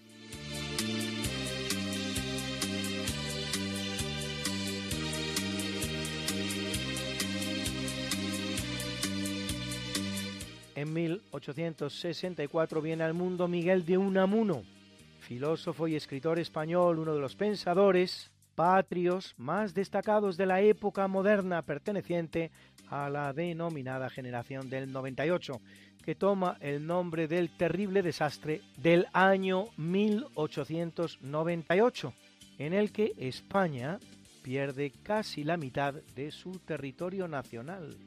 En estos términos ha sido pocas veces planteado. Casi la mitad de su territorio nacional, 425.000 kilómetros cuadrados, al perder todas las provincias atlánticas y pacíficas, Cuba, Puerto Rico, Filipinas y Guam, en la guerra contra Estados Unidos. Autor de obras Unamuno, como San Manuel Bueno Mártir o la tía Tula, el buen vasco será rector de la Universidad de Salamanca, donde le pilla la guerra civil. Tras simpatizar con el nacionalismo vasco y con el PSOE, se presenta en 1931 con la conjunción republicano-socialista a las elecciones municipales que servirán para proclamar la República, cosa que él hará personalmente en Salamanca. Se une luego a la Falange Española y como tal defiende el alzamiento. En sus últimos días de vida se verá envuelto en un célebre episodio que ha sido muy tergiversado por los historiadores. Dice la versión más conocida que al escuchar gritar por el general Millán Astray del bando nacional, fundador de la Legión, la frase muera la inteligencia, él habría respondido a los alzados con la que dice venceréis pero no convenceréis. Lo cierto es que ni Millán Astray gritó muera la inteligencia, sino muera la intelectualidad traidora, ni él respondió venceréis pero no convenceréis, puesto que aunque las palabras son efectivamente suyas, pertenecen a un discurso pronunciado en otra ocasión. La versión apócrifa de la historia se conoce bien de dónde procede. Es fruto de la imaginación del escritor español Luis Portillo, exiliado en Inglaterra durante la Guerra Civil, en un artículo que publica para la revista británica Horizons, Horizontes. El caso es que el primer historiador de la Guerra Civil, el británico Hugh Thomas, la habría leído en el medio en cuestión y la habría incluido como auténtica en su libro The Spanish Civil War, la Guerra Civil Española.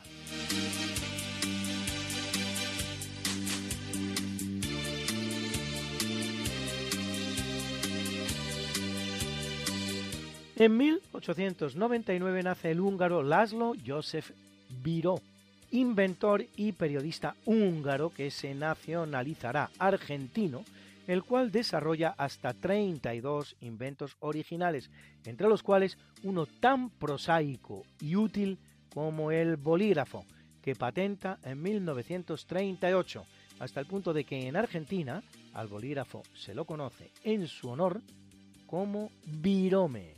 Pidan ustedes una virome en Argentina y verán cómo les dan un bolígrafo.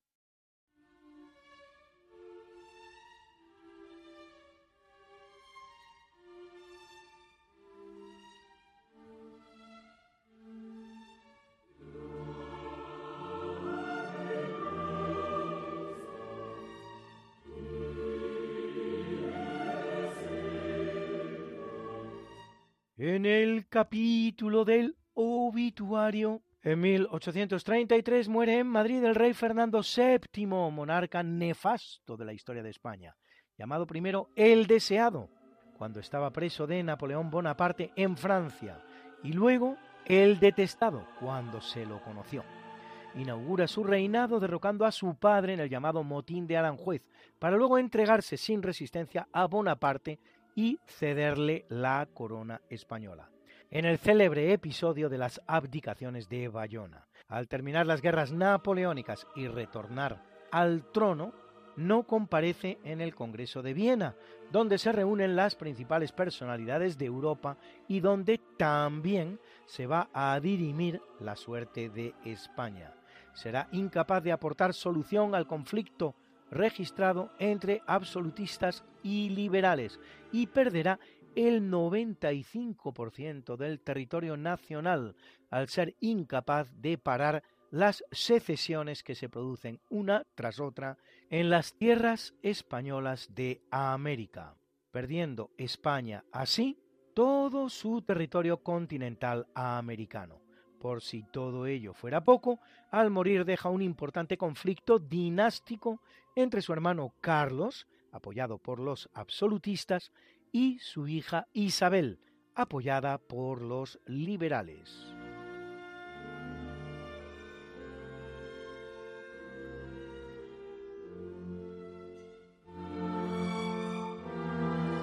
En 1913, ahogado al caer del barco en que viaja de Amberes a Inglaterra por el Canal de la Mancha, pierde la vida el alemán Rudolf Diesel, creador del motor de explosión que lleva su nombre, Diesel. En 1898 funda la Dieselmotorenfabrik Augsburg y la Allgemeine Gesellschaft für Dieselmotoren. Ese mismo año, la Diesel Motor Company of America construye los primeros motores diésel en Estados Unidos y Sulzer, el primer motor diésel en Suiza. En 1899, la Grazza Maschinen und Wagenbau Aktiengesellschaft se convierte en la primera fábrica de Austria en producir motores diésel.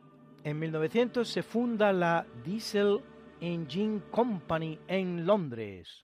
En la Exposición Mundial de París 1900 el motor diésel es galardonado con el Gran Premio. Y en 1903 se construyen los primeros barcos con motores diésel.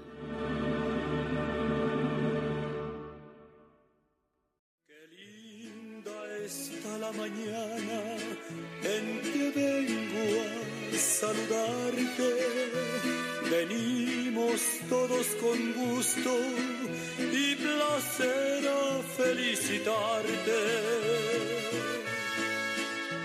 El día en que tú naciste, nacieron todas las flores. En la pila del bautismo cantaron los ruiseñores. Ya viene amaneciendo, ya la luz del día nos dio.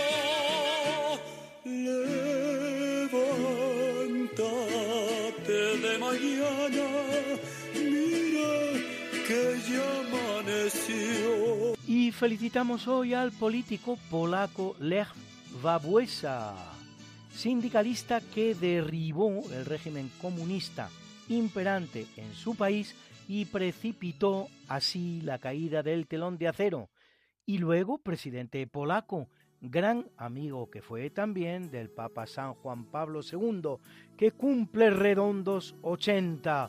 Felicidades, Lech, y al gran atleta británico, rey del medio fondo, Sebastian Coe, que cumple 67, y a la guapa cantante española Virginia Maestro, que cumple 41, y lo celebra con nosotros con este precioso Loneliness.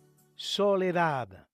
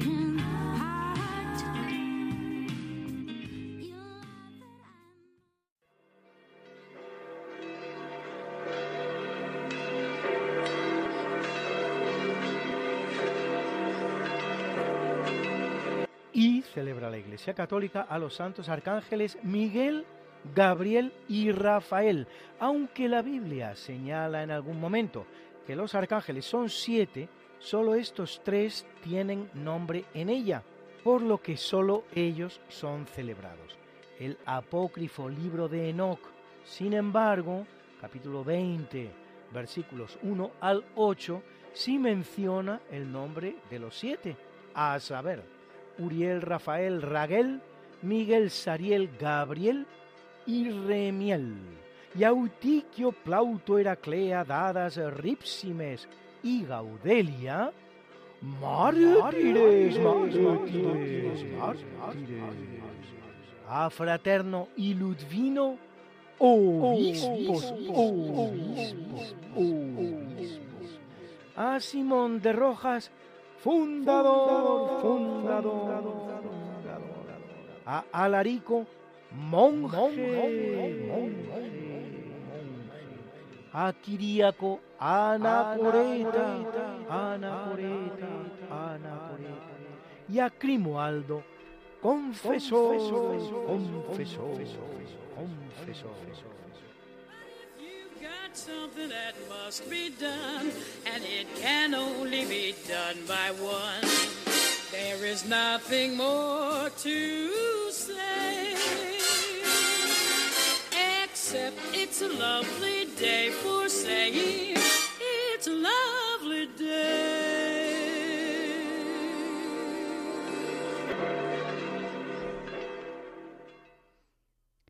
Recordamos que hemos dedicado hoy este programa a Julio Iglesias, que cumple 80 años, y a Sándor, que ha cumplido 28, justo hace unas horas, el día 28. Terminamos ya este programa, 29 de septiembre de 2023.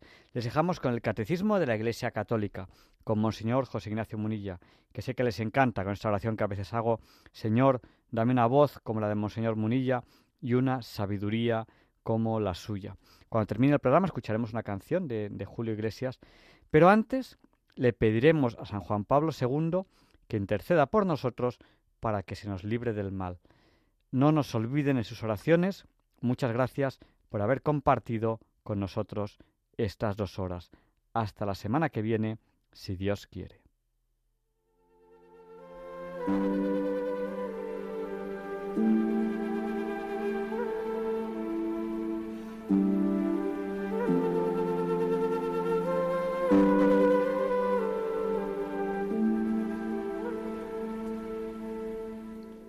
Y así concluye en Radio María el programa Diálogos con la Ciencia. Dirigido por Javier Ángel Ramírez.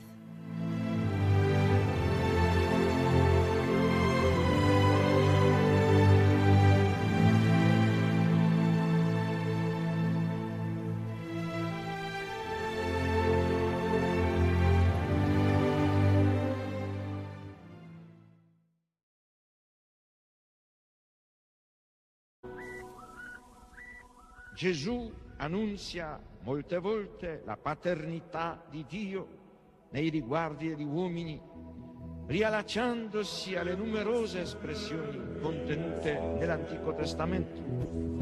Per Gesù Dio non è solamente il Padre di Israele, il Padre degli uomini, ma il Padre suo, il Padre mio, Pater noster, pies in ceri, sanctificetur nomen tuum, adveniat regnum tuum, fiat voluntas tua, sicur in cielo et in terra.